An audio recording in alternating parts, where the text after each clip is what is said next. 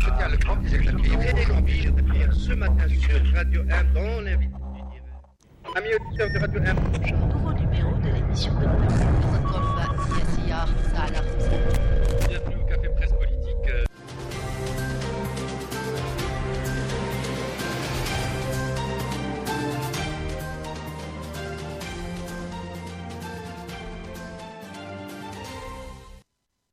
متابعي راديو أم أهلا بكم في الموجز الإخباري لنهار اليوم.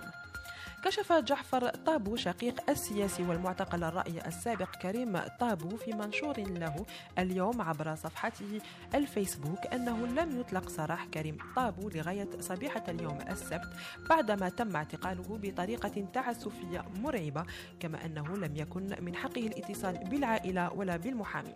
واعتبر المحامي سعيد زاهي عضو هيئة الدفاع عن كريم طابو أن توقيف هذا الأخير في يوم الجمعة وقت الإفطار في رمضان. رمضان وليلة عيد هو ترويع عائلة بأكملها في حين اعتبر المحامي عبد الهبول عضو هيئة الدفاع عن كريم طابو أن توقيف واعتقال الأشخاص دون مراعاة الأطر والضوابط المنصوص عليها في القانون يشكل مساسا بالحق في الحرية والأمان ويفتح باب المساءلة الجزائية ويخول الحق في المطالبة بالتعويض عن الضرر. أعلنت منظمة مراسلون بلا حدود في بيان لها يوم الخميس عن تعيين الصحفي خالد درارني ممثلا لها في منطقة شمال إفريقيا.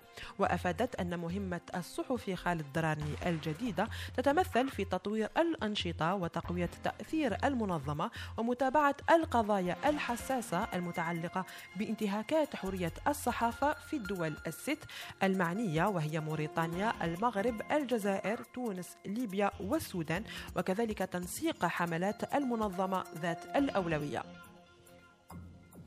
ألقى الأمين الوطني الأول يوسف أوشيش يوم الخميس خطابا بمناسبة إحياء عيد العمال واليوم العالمي لحرية الصحافة. اللذان أكد أنهما تاريخين مهمين ومنفصلين. معتبرا إياهما رمزان ومكسبان مؤكدان في تاريخ نضال الشعوب من أجل حريتهم وتحررهم. وقد أكد الرجل الأول في الحزب على وجوب إعادة بناء الدولة على أساس الحق والقانون والمبادئ الديمقراطية لضمان الرخاء الاقتصادي والازدهار الاجتماعي لأن أصل انحراف الدولة كان بالأساس بنائها على أسس غير ديمقراطية منذ الاستقلال الوطني مناديا وبشكل سلمي إلى بناء ميزان قوى يضع حدا لما أسماه بالنظام المعادي للديمقراطية والمهددة للدولة الاجتماعية داعيا إلى إقامة دولة اجتماعية عن طريق تعبئة قوى التغيير المشكلة للمجتمع المدني.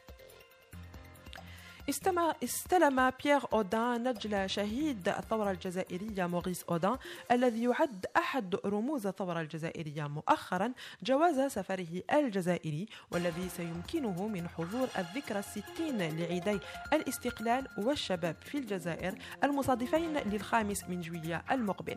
وكان نجل موريس أودان قد تحصل بموجب رئاسي سنة 2020 على الجنسية الجزائرية.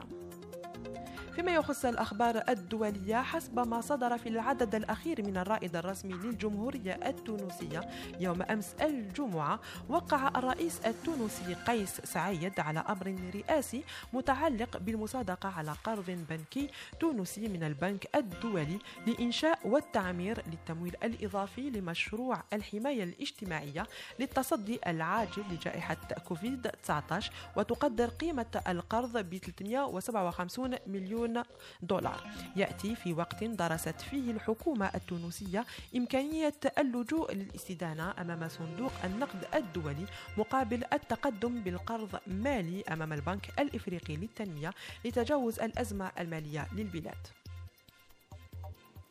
أعلنت شركة غازبروم الروسية عبر بيان لها أنها تزود الغاز الطبيعي لنقله عبر أوكرانيا إلى أوروبا بنظام عادي وفق أحجام طلبات المستهلكين الأوروبيين التي بلغت في أفريل الجاري 71.7 مليون متر مكعب يوميا. ومنذ نهاية فيفري انخفض ترانزيت أوكرانيا للغاز الروسي بسبب المخاطر السياسية والطقس البارد من المستوى الأعلى وانخفض قليلا فقط يومين في منتصف مارس الماضي وفي أفريل الجاري بالتزامن مع ارتفاع درجات الحرارة في أوروبا انخفض ترانزيت مرة أخرى.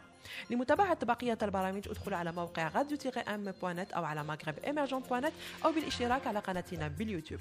بهذا نكون قد وصلنا إلى نهاية الموجز الإخباري لنهار اليوم. شكرا على حسن المتابعة والإصغاء. سلام.